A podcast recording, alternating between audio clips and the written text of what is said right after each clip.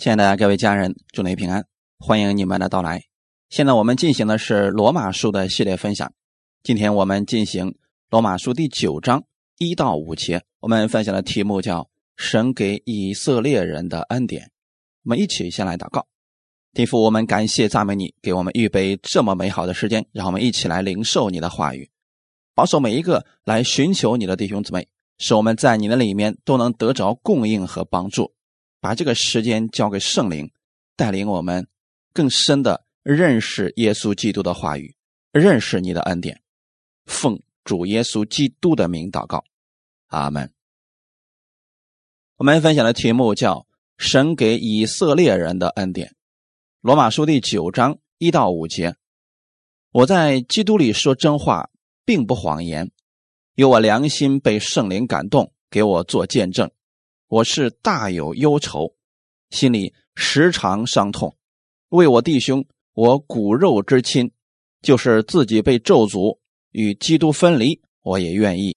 他们是以色列人，那神儿子的名分、荣耀、诸约、律法、礼仪、应许，都是他们的。列祖就是他们的祖宗。按肉体说，基督也是从他们出来的，他是在万有之上，永远可称颂的神。阿门。从罗马书的第九章开始，保罗所讲的语气就改变了。第八章还在讲，没有什么使我们与基督的爱隔绝，但是到第九章的时候，提到了以色列百姓所拥有的特权。那我们来看一下。以色列百姓到底拥有神什么样的恩典呢？九章到十一章主要是在讲关于以色列人在世界当中的地位。教会面临着一个非常令人困惑的问题，许多人也在想：犹太人是神的选民，为什么神选择犹太人呢？为什么神选择亚伯拉罕呢？在罗马书的第九章里边提到了很多经文，好像是神在使用他的主权，人似乎。没有权利向神说什么，比如说，神说我要怜悯谁就怜悯谁，我要恩待谁就恩待谁。还提到你是谁，竟敢向神犟嘴呢？受造之物岂能对造他的说，你为什么造我呢？为什么把我造成这个卑贱的器皿呢？又为什么把这个人造成尊贵的器皿呢？很多人在读这些经文的时候会说：“主啊，一会儿你说你爱我们。”一会儿又把这个话语放在这儿，让我们无法理解。在律法下，这段经文被乱用了。很多人认为得救是神说了算，人根本没有选择的机会。如果神不预备救恩给某个人，他哪有机会啊？这一切都是神的主权。还有人认为所受的这个苦是神所赐的，因为他是神，所以我们也只能忍受而已。因为神所做的都是正确的，不能向神犟嘴。如果把这个经文用在这儿，神的公义是无法显明的。但是这段经文真正的意思是什么呢？弟兄姊妹，愿你们仔细的听罗马书第九章到十一章的内容。这里面有些话语是面向以色列人写的，不要用在你的身上。神节选了以色列百姓，节选了犹太人，这是神的旨意。神赐福给他们，让他们成为万邦的祝福。但以色列百姓做了什么事情呢？虽然拥有神的祝福，却靠着神的恩典骄傲，看不起外邦人，甚至因着这些祝福骄傲自义。等神的儿子耶稣来的来到时，他们拒绝耶稣，竟把神的儿子钉在十字架上，选择离弃神。保罗在这两章当中特别焦急，期待他的同胞们能够悔改转向神，认识耶稣基督。接受主耶稣为救主，在读这两章的时候要注意两件事。第一，就是以色列人是神的选民，保罗从来没有怀疑过这一点。在神对人类的救恩计划当中，犹太人具有非常独特的作用。救恩是从犹太人出来的，神借着他们把福音传向了地极，这是神给他们的福气。真正的选民就是真以色列人。不是所有的以色列人，而是少数接受主耶稣的人。虽然节选了所有的以色列百姓，但是得救的只是其中的少数而已。他们中的多数人拒绝耶稣，丢弃了耶稣。保罗对他同胞传福音的时候，心里非常的着急。保罗拥有满腔的热情，期望他的同胞们能够接受主耶稣基督，期望自己把基督的爱能够献给他的同胞们。从保罗身上要学习的是，像保罗一样来爱我们的同胞、亲人，爱我们身边的人，有这样热切的心，给他们传福音。一到三节里边提到了保罗对同胞那种迫切的爱，恳求同胞信任他。一开始的时候，保罗说的非常的恳切。他说：“我在基督里说真话，并不谎言，有我良心被圣灵感动，给我做见证。”保罗说这个话语，是因为他的同胞们不相信他。犹太人当时称保罗为假先知和撒谎者，因为保罗跟随了耶稣，传讲恩典。犹太人觉得他们不需要耶稣基督，有摩西的律法就已经足够了。对于传统的犹太人而言，保罗所讲的与他们过去所领受的不符合，是不被接受的。因此，他们认为保罗丢弃了信仰，不值得信任。他们开始恨恶保罗，甚至想要杀他，根本不接受保罗所讲的耶稣基督的信息。面对他们的逼迫，保罗心里非常忧愁，常常为这群同胞们伤痛。尽管他遭到了犹太人的弃绝和恶待。但是保罗仍然爱他的同胞，非常关切他们。遇到机会，就向他们传讲耶稣是基督。保罗指着他们说了三件事情：我没有说谎，我在基督里面说的是真话，并不是谎言。保罗在自己同胞面前极力的辩解说：“我不是个说谎的人，我在基督里说的都是真话，我的良心是被圣灵感动的。”我们确实。也应该像保罗这样关心我们的亲人同胞。保罗只是希望他们能够认识真理，接受耶稣基督，这样就可以改变过去他们在律法下的痛苦生活。保罗知道，基督的福音才是真正的出路。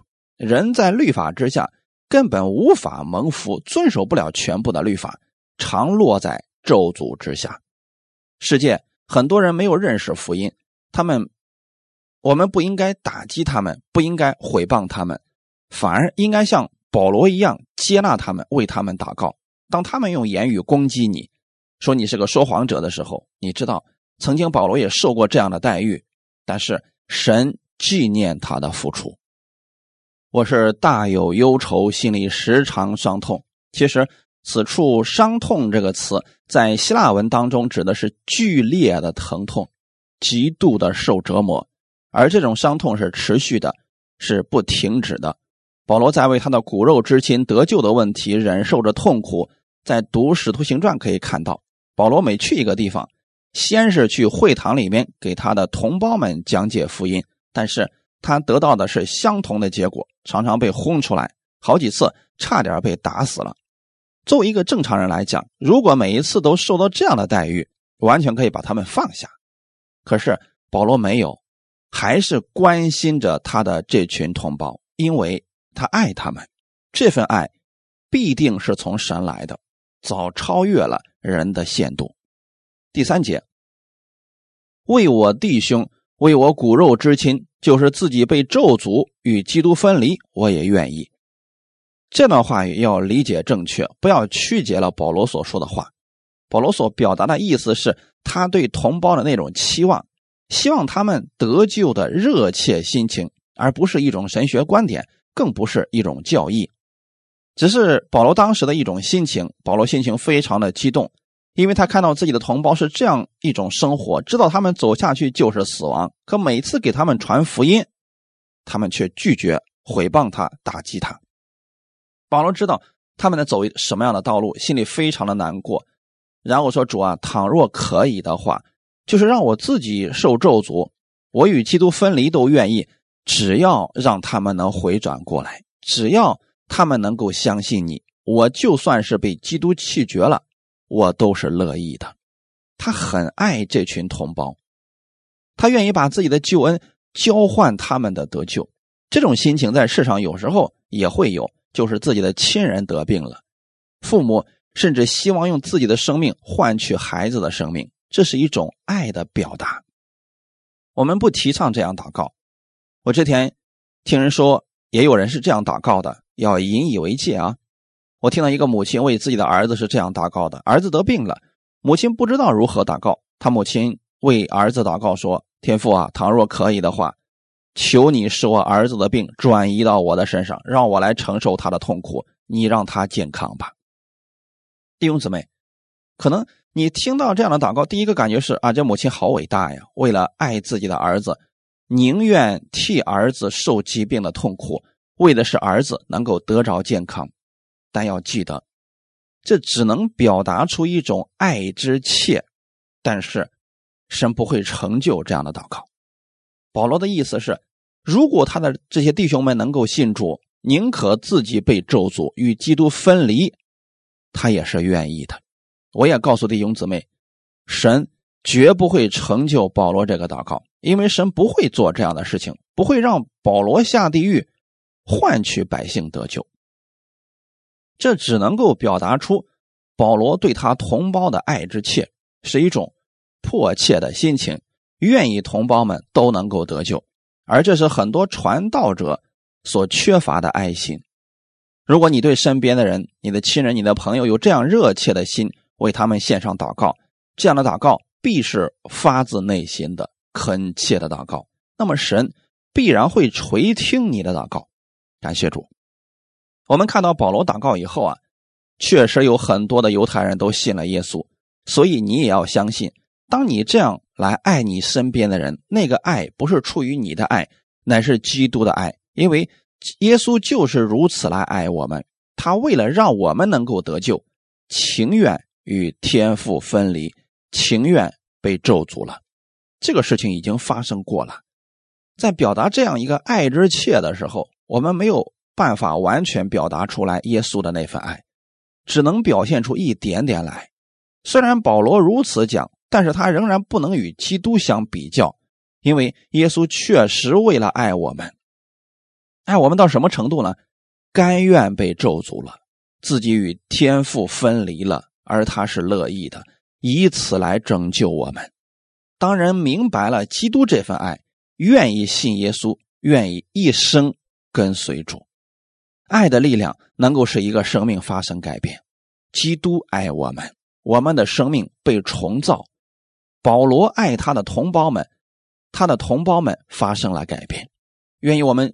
都为周围的人用这样热切之心传福音，你们周围的人必定会因为你而发生改变。这是保罗第三节要给我们表达的一种心情，一定要正确的来理解圣经，不要把这段经文理解错了。四到五节里边提到了以色列人所拥有的祝福是从神而来的，神其实非常恩待以色列人，在万民中节选了他们，祝福了他们。赐下了诸约，保守他们，扶持他们。以色列的意思是与神一同做王的王子，与神一同统治的人，与神较力的人。创世纪的三十二章里面提到，以前他们的祖宗雅各跟神较力的时候，神摸了一把他的大腿窝，雅各就瘸了。那个时候，神说：“从此以后，你不要再叫雅各。”就叫以色列，因为神希望他能够与神一同作王。神希望他继承的是神的祝福，而不是依靠自己。他的生命也因为这名字而发生改变。他叫雅各的时候啊，只想着自己，什么事情都想抓，什么事情都想要。但是当他成为以色列以后，他后来把祝福给出去，为别人祝福。过了亚伯渡口以后。第一个给了他的哥哥，后来为法老祝福祷告，因为他的生命已经发生改变了，神祝福了他的生命。我们不信主之前，可能也像雅各一样抓祝福，想得着世上的一切好处。遇着耶稣以后，耶稣希望你成为一个给予的人，不断的给出去，因为他会源源不断的供应你。耶稣希望你成为祝福的管道。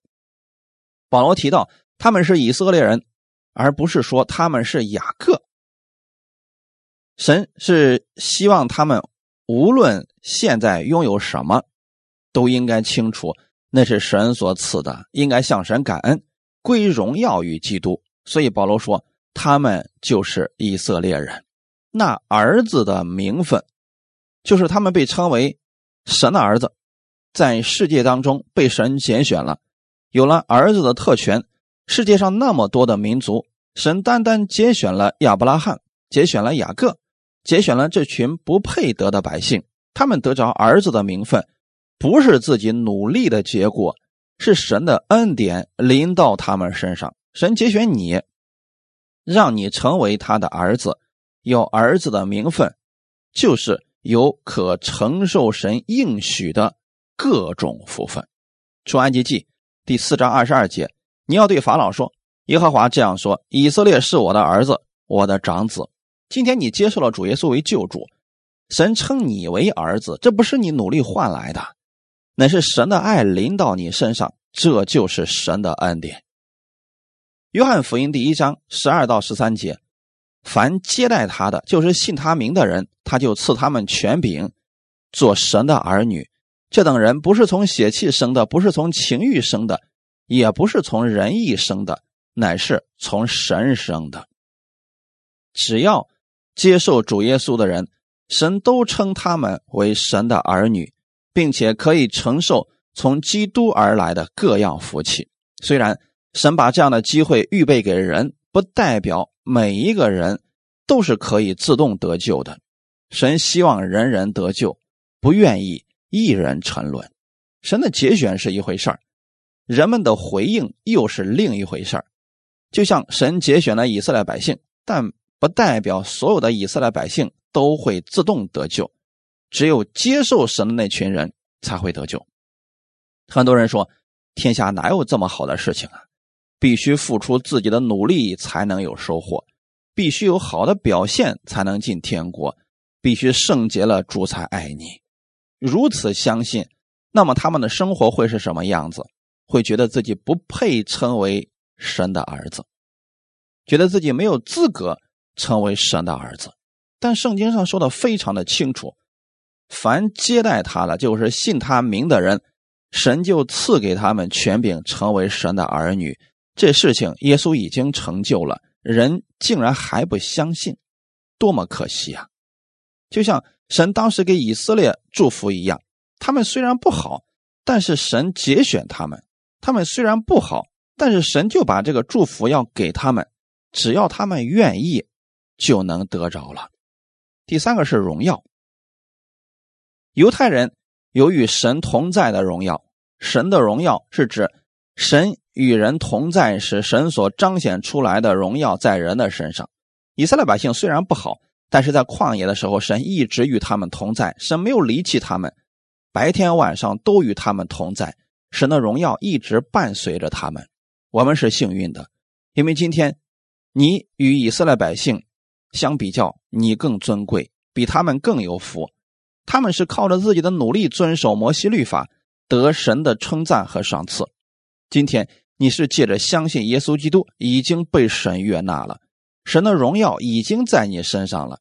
靠着基督的恩典，你可以活出不一样的生活。上面所说的是以色列人区别于其他国的不同之处，有神的保守、看顾、赐福。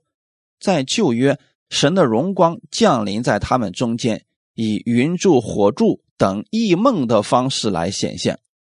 天使的方式来显现，象征着神与他们的同在；以云彩的方式同在，或者用别的方式与他们同在。诸约，诸约是什么呢？很多的约定，约是一个双方的决定，是双方的协议，有两个或者两个以上的人签订的，是人与人之间一种特殊的合约。诸约是一个复数，神和以色列百姓制定了好几个约。我们来看一看。神与人所立的约，在旧约一开始，神与亚当所立的约，那个是什么样子的约呢？吃与不吃的约，其实是恩典之约。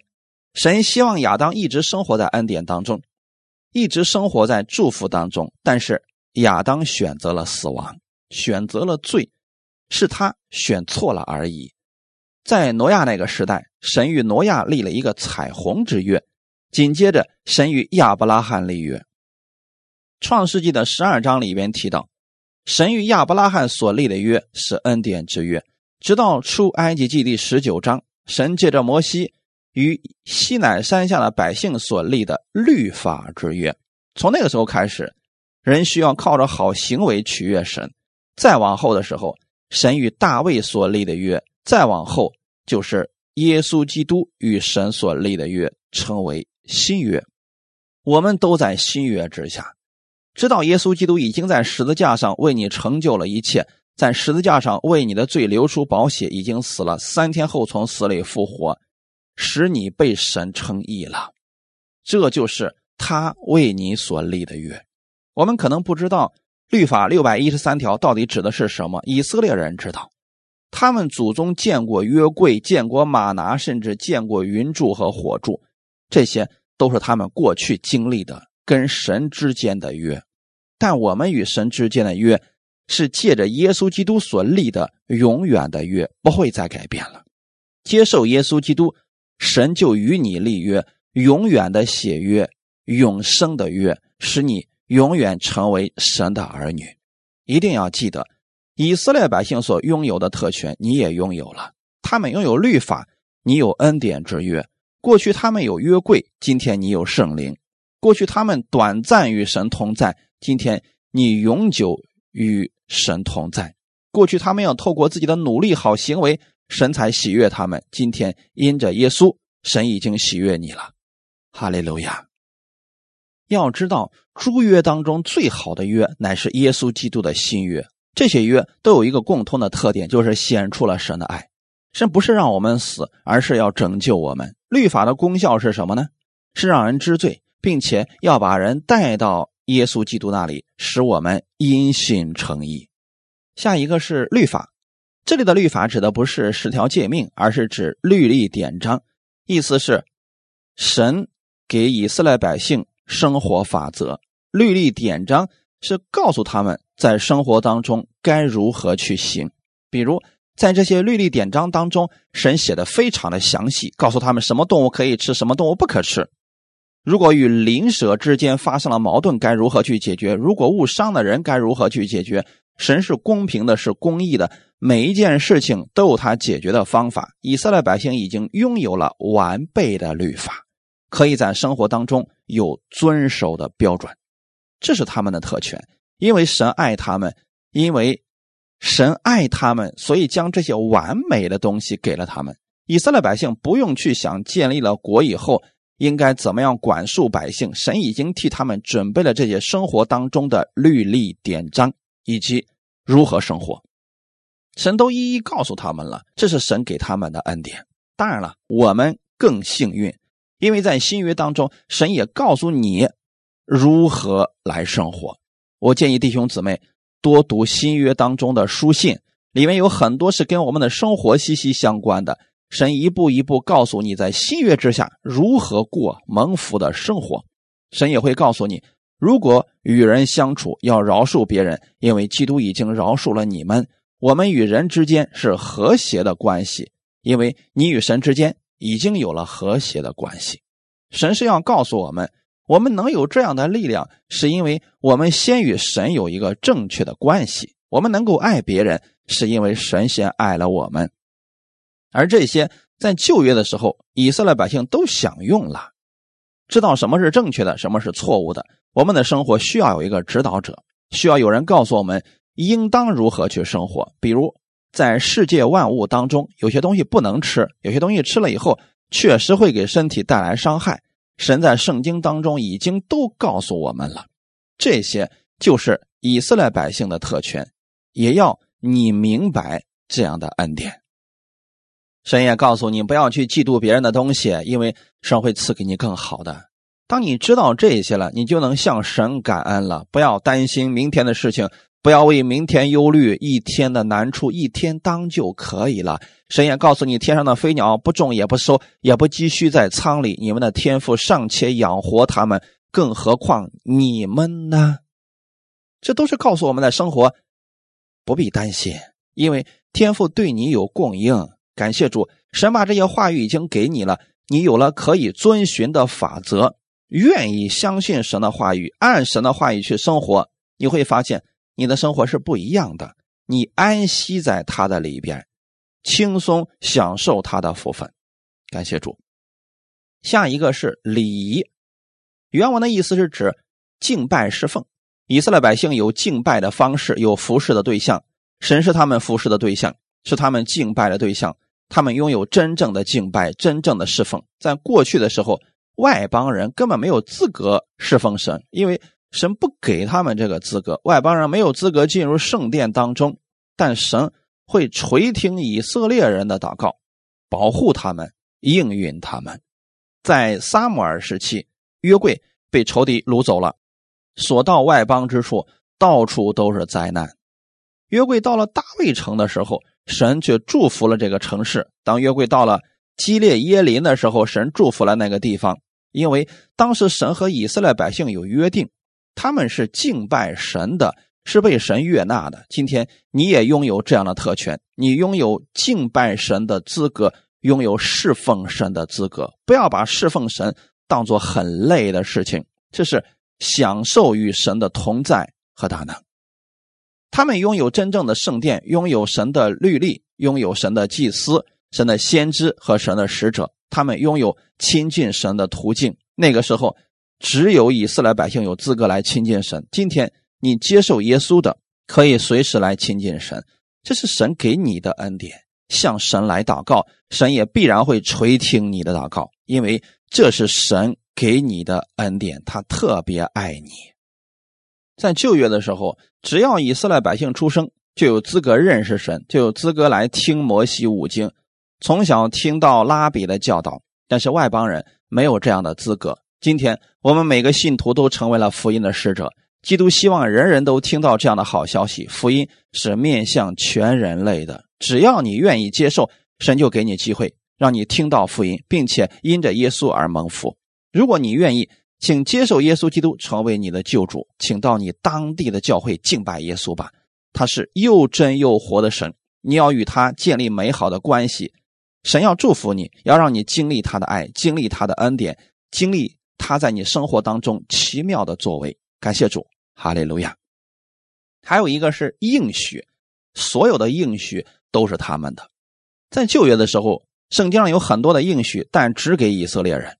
当他们软弱的时候，神去拯救他们，差先知引导他们前面的路。当人犯罪、神得罪神的时候，神给他们出路，可以通过献祭使他们罪得赦免。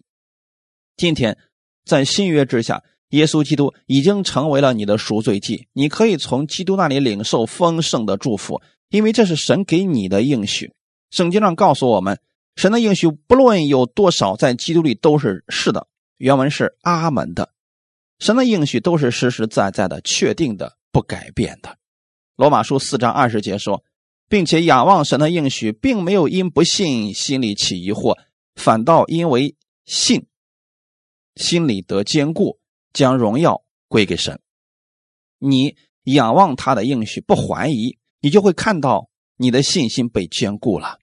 希伯来书十一章第六节也说了，人非有信，就不能得神的喜悦。因为到神面前来的人必须信有神，且信他赏赐那寻求他的人。当你来向他祷告的时候，要相信他的应许在你身上，他愿意赏赐那寻求他的人。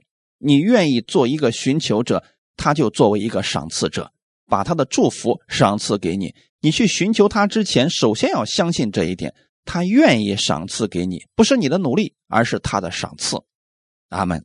第五节说，列祖就是他们的列祖，按肉体说，基督也是从他们出来的。他是在万有之上，永远可称颂的神。阿门。这里边提到的是继承权，也就是犹太人拥有继承他们祖宗的特权，以及从他们祖宗而来的产业。以色列百姓有个可夸口的是，他们的祖宗是亚伯拉罕。以色列人都在盼望着弥赛亚的到来，他的到来。可以再次拯救他们脱离捆绑、脱离罪恶，像过去的摩西一样带领百姓，像大卫一样得胜，像所罗门一样荣耀。后来，神差了他的儿子来，耶稣成了犹太人，他的能力远远大于旧约那些先知和君王，因为神当时节选了以以色列人，所以让耶稣也成为了以色列人。但这并不代表神不爱你。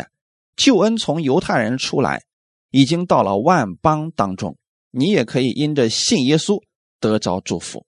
你若口里认耶稣为主，心里信神叫他从死里复活，就必得救。得救就是这么简单。神的权柄因着你的信就临到你的身上。基督虽然是从他们那里出来的，但也是你的主。他不单是以色列人的神，更是全人类的神，不仅包括以色列百姓，也包括所有的人。愿我们一起传扬耶稣基督的福音，告诉人们。神差遣他的独生爱子到世上来，他来到世界上不是为了享福，而是为我们的罪受苦受死。如此，我们就可以承受他的祝福，承受他的永生。在这个月份当中，愿每一个人都知道我们拥有以色列人的特权，知道以色列百姓的特权是暂时的，但我们的特权是永久的。基督的祝福一直在你身上，要用你的眼睛看到并且使用。当我们。把福音传出来的时候，别人会因为你得着基督的生命，很多的家庭会因为你而改变，公司会因为你而发生改变，你的生意会发生改变，你的社区会因为你的祷告而发生改变，因为你是基督的使者。愿意弟兄姊妹拥有保罗一样爱同胞的心，神喜悦我们这样的心，为我们的国祷告，为我们的亲人祷告，为教会祷告。让更多的人不在咒诅之下，不在死亡之下，不在律法之下，使他们都归到基督里边，享受基督的福分，享受基督给他们所带来的自由，享受每一天神所赐给他们的喜乐和恩典。感谢主，我们一起来祷告。天父，我们感谢赞美你，借这个时间更新我们，让我们明白了我们是何等蒙福的一群人，不是我们的行为好，所以你才爱我们。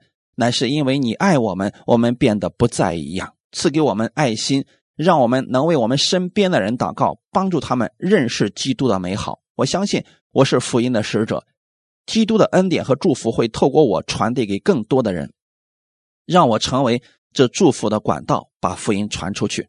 一切荣耀归给你，奉主耶稣基督的名祷告，阿门。